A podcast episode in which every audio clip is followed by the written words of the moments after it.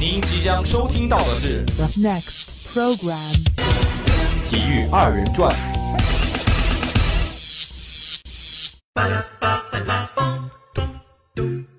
宁舍一顿饭，不舍二人转。体育二人转，好，就是好听，欧了。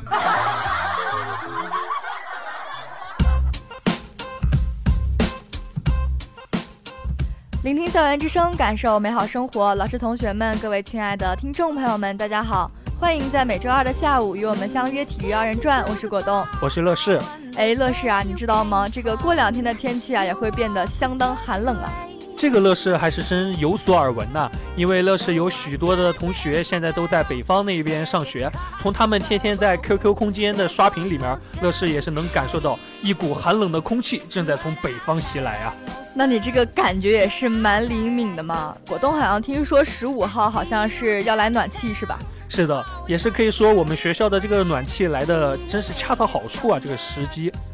哎，果冻倒是没有办法享受这样暖气的福利了呀。啊，因为果冻现在是搬到天津路校区那边了吗？是的，所以说果冻只能以各种各样的保暖措施来温暖自己了。哎，其实果冻，你这样说保暖归保暖，但这也并不是你像现在这样天天穿成一个树袋熊这么圆的理由吧？但是呢，我们在这里还是要提醒各位听众朋友们，穿成树袋熊虽然说是很难看，但是真的很保暖，所以说一定不要感冒了哟。哎，果冻还是一如既往的贴心呀。那我们还是话不多说，一起进入今天的赛场聚焦。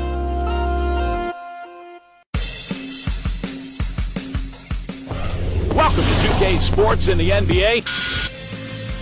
纵览体坛热点赛事，聚焦赛场风云变幻。这里有全面的热点分析，这里有广度的赛事报道。德国队本届比赛的踢法，充分的发挥了团队的战斗力。他的运动能力，他的活力，真是叫人叹为观止。用犀利的语言为您呈现比赛时的瞬间，用独到的眼光为您解读赛场上的精彩。赛场聚焦，给你精彩。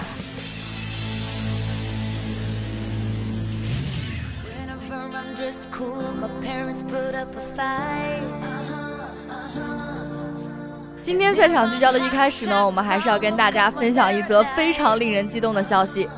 那也可谓是一个见证历史的时刻呀！北京时间的十二月十五号，也就是昨天的早上，在一场 NBA 的常规赛当中，由湖人队客场以一百比九十四战胜了森林狼队。其实这场比赛呢，并不让果冻那么激动啊，激动的是科比布莱恩特总分超越了迈克尔乔丹。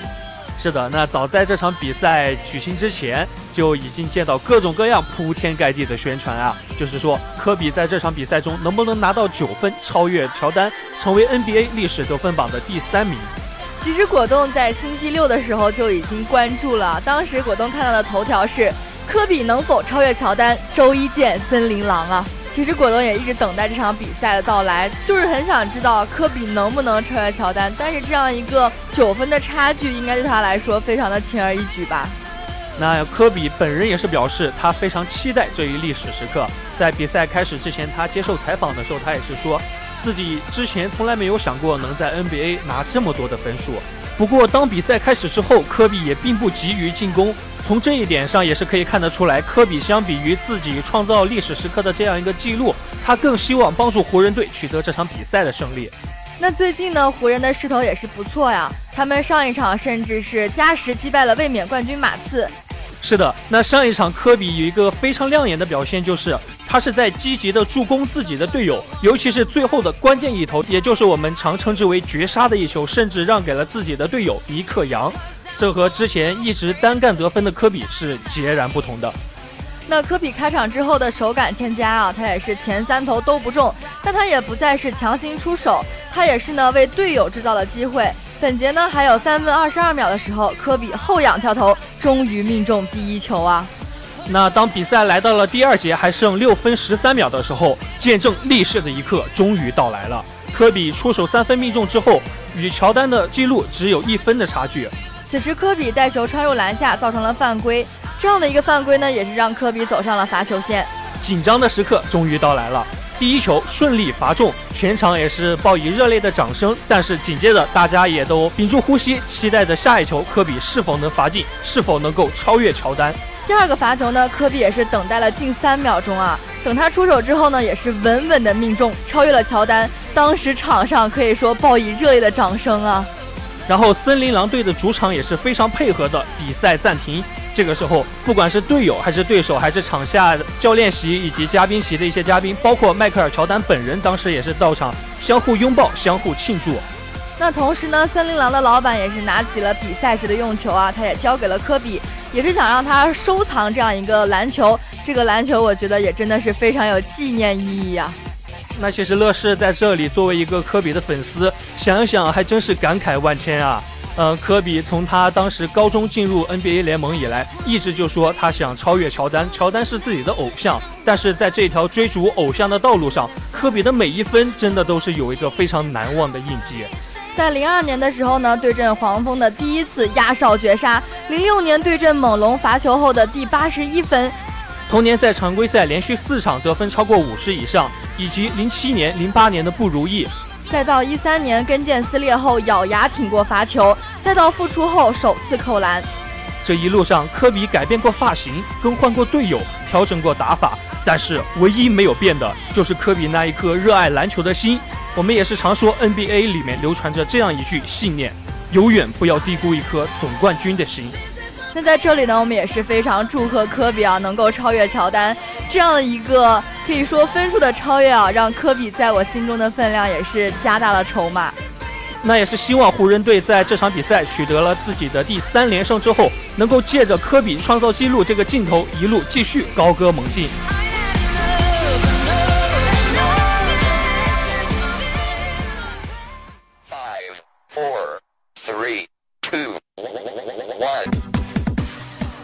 坛里的呼声、嘘声、吹哨声，声声入耳。大事儿、小事儿、新鲜事儿，事事关心。我再给你补个横批呗。啥呀？乐呵乐呵。场外场内为您网罗各种花絮新闻，台前幕后为您呈现别具一格的欢乐体育。就在大话体坛。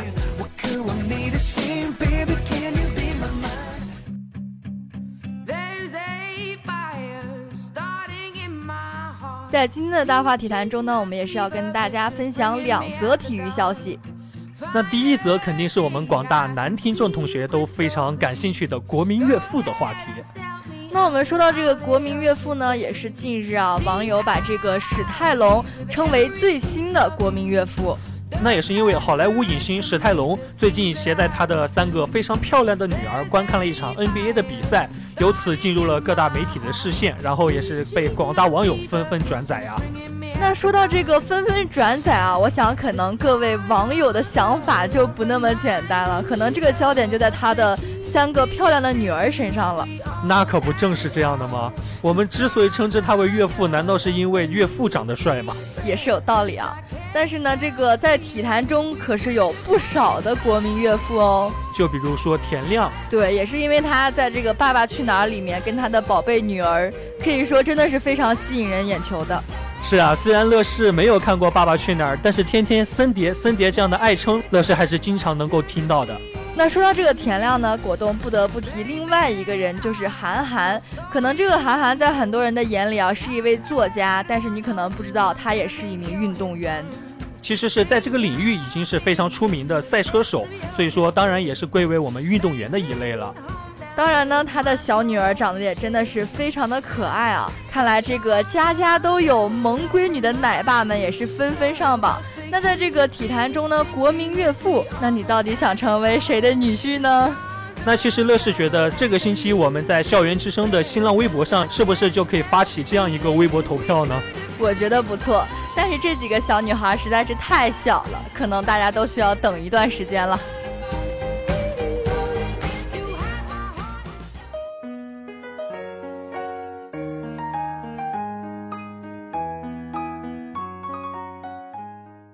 说完这个国民岳父呢，我们要跟大家分享另一则资讯，就是中国游泳更应该靠自己的力量。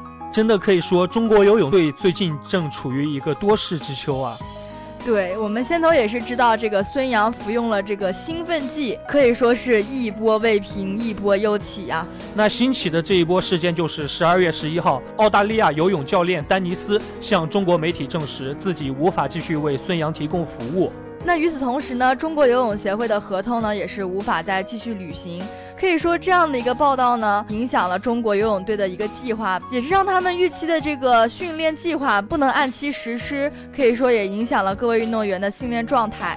那其实话说回来，这件事情的焦点核心，当然还是要放在孙杨这一名运动员的身上。孙杨近些年呢，在世界体坛中可以说是大放异彩。那除了他身体条件突出，自身训练非常刻苦，还有国内教练团体对他的支持以外呢，我觉得对他最有益的，可以说是在澳大利亚师从丹尼斯的训练。这样的集训让孙杨也是有不小的进步。而孙杨自己也在之前曾经表示过，和澳大利亚籍教练丹尼斯的集训是最为适合自己的训练模式。如果此次赴澳训练不能达到预期的效果的话，那对于像他这样的顶尖运动员来说，影响真的是不言而喻，非常巨大的。我们今天这个消息的题目是中国游泳应该靠自己的力量。那近些年来呢，中国游泳队也是走出去这样的一个获益非常的多。像早在2007年呢，刘子歌和张琳就曾经赴澳大利亚进行集训，当时呢，他们也是在教练的指导下，水平有大幅度的提升。紧接着，两人就在2008年的北京奥运会上摘金夺银。那可以说，刘子歌和张琳赴澳的集训良好效果，真正引发了中国游泳队大规模的赴澳留学潮流。借助外力，我相信是近些年来中国游泳队的一个制胜法宝之一。但是，这样一个制胜法宝的背后呢，也暴露出来了中国国内的缺乏高水平教练的尴尬境地。是的，其实平心而论哈，中国国内泳坛的一些好苗子，可以说优秀的年轻运动员真的是数量不少。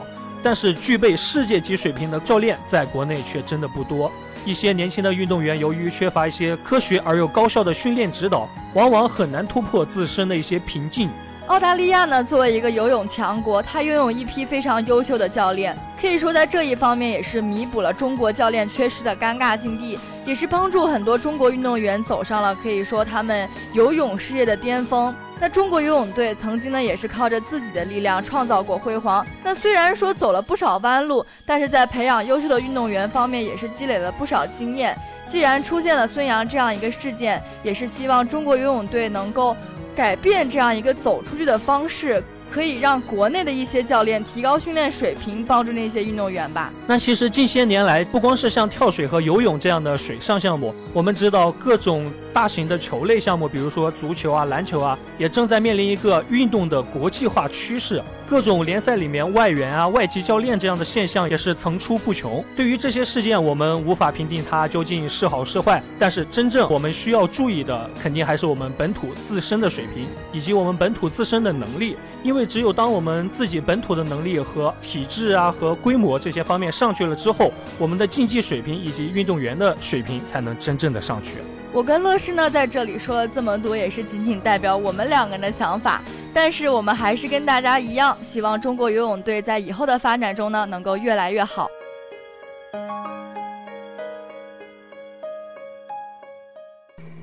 Adjutant online. Welcome to Marsara Magistrate. 欢迎来到今天的体育时空，在这里，我们将和您一同乘上时光机器，一同跨越时间的距离，再次重温当年的经典，点亮棱镜核心，开启动能矩阵。动能矩阵充能完毕，时间机器预热完毕，开始传送时光资料。Standing by。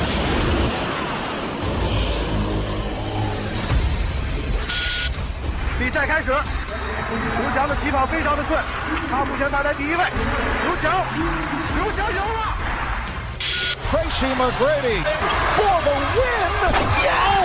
Point seven to go. San Antonio. 二零一四年世界杯，德国队好机会，停打门，球进了，球进了，十九号格策，比赛的第一百一十三分钟。梦回流金岁月重温体坛经典尽在体育时空。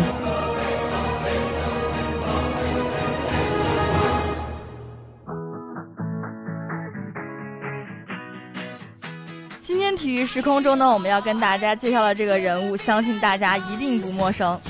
那就是我们在之前大话体坛当中也提到过的人物田亮。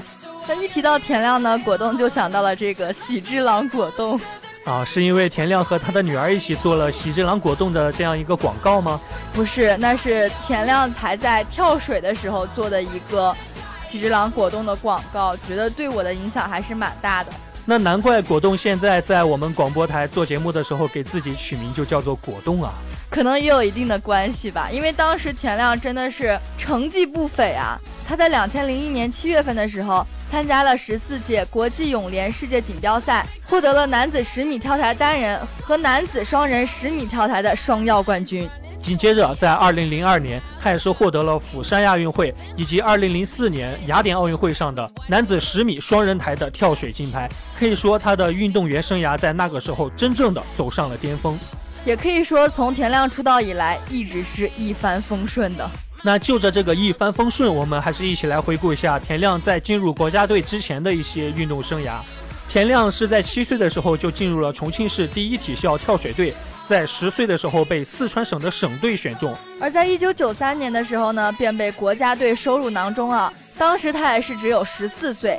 尽管当时的国家队中不乏有孙书伟这样的奥运明星，但是田亮呢也是拥有超强的潜力啊！这样的潜力还是征服了所有跳水队的教练。那其实我们一旦要提到田亮他在国家队的一个青年时期的运动生涯，那真的是和另一位非常出名的女子运动员分不开的，那就是大家也想必非常熟悉的郭晶晶。那田亮也是在郭晶晶的影响和帮助下啊，在一九九五年的美国国际跳水大奖赛的男子跳台双人项目中获得了冠军。那紧接着，同样是在一九九五年第九届世界杯跳水赛当中，男子的双人、团体、混合团体三项当中，田亮都获得了金牌，可以说是为自己接下来参加一九九六年亚特兰大奥运会增加了筹码。我们提到了亚特兰大奥运会啊，可以说这样一场奥运会给田亮的打击也是相当大的。是的，那我们在最开头的时候也是介绍过，田亮是在两千年的奥运会当中获得了自己的人生中第一枚奥运金牌。那所以说他在一九九六年亚特兰大奥运会当中肯定是没有发挥出自己的最好水平，然后最终获得了一个第四名这样一个没有奖牌的成绩。那无缘奖牌，奥运会的失利可能是田亮这一个运动生涯中第一次最大的这个挫败了。可以说，跳水神童这样一个神话，究竟还是没有在美利坚这块土地上诞生。不管是说心理跟身体，都对田亮有巨大的挫败感啊。而其实，在当时最后一跳的这样一个过程当中，心理状态不稳定和动作细节尚未成熟，仍然存在瑕疵，是田亮通过这一次巨大的代价买来的教训啊。那也是经过这样一个巨大的代价呢，换来了他两千年的跳水王子的诞生啊。是的，也是承接着我们刚才说的，他在两千年的时候获得了自己奥运会的第一枚奖牌。在奥运会之前，当时的跳水世界杯当中，男子单人以及双人的跳台冠军都是由田亮获得的。可以说，这个时候的田亮也是充分发挥了其技术全面、心理成熟的特点，也是被当时的澳洲媒体评论为田亮入水后就不会惊动沉睡的水面啊。那这个意思也就是说，田亮的压水花技术已经出神入化。夺得奥运会冠军之后的田亮，真正的成为了中国跳水队的旗帜性人物。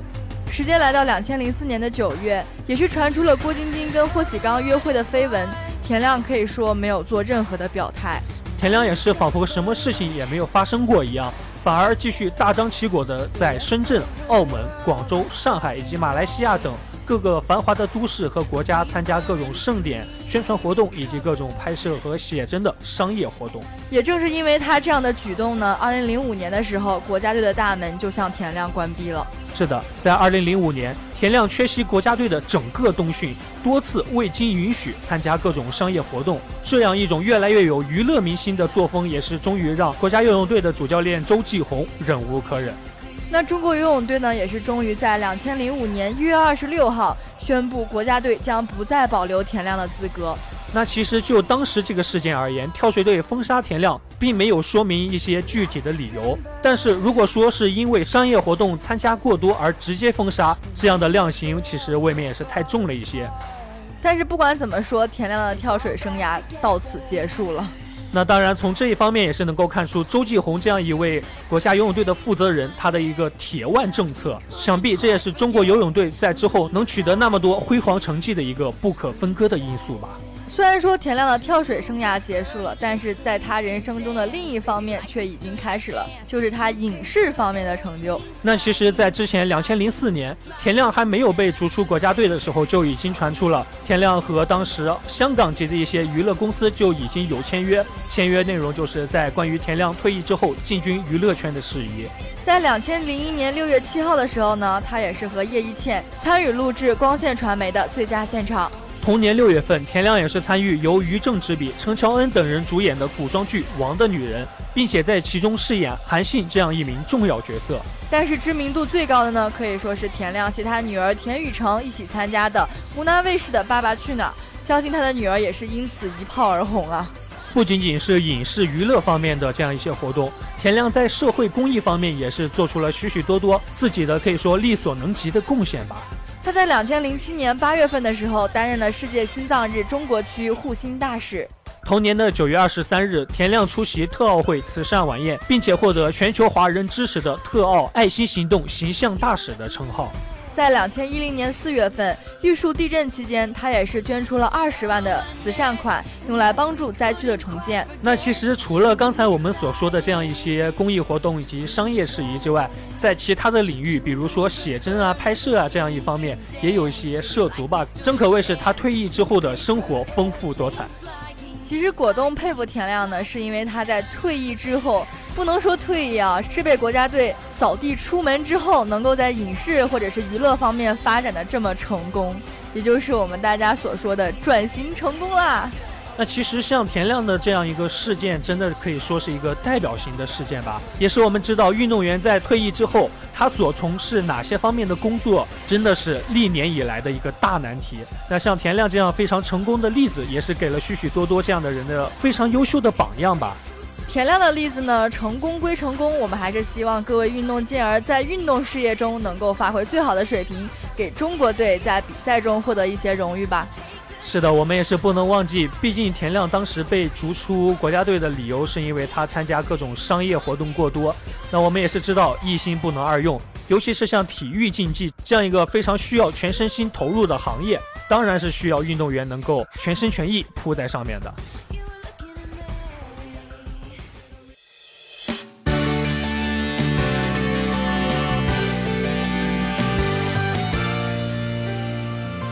果冻在这里想问听众朋友们一个问题：在体坛中，你最喜欢哪一个明星呢？你对哪个明星比较有兴趣呢？我们也是非常欢迎大家跟我们互动交流。您可以拨打我们的热线电话八二三八零零四，或者加入我们的听友交流群幺五幺三二四四二四。那当然，你还可以通过新浪微博参与我们的各种节目互动。我们的新浪微博是湖北汽车工业学院校园之声广播台。好了，我们今天的节目就是这样。我们下期同一时间不见不散。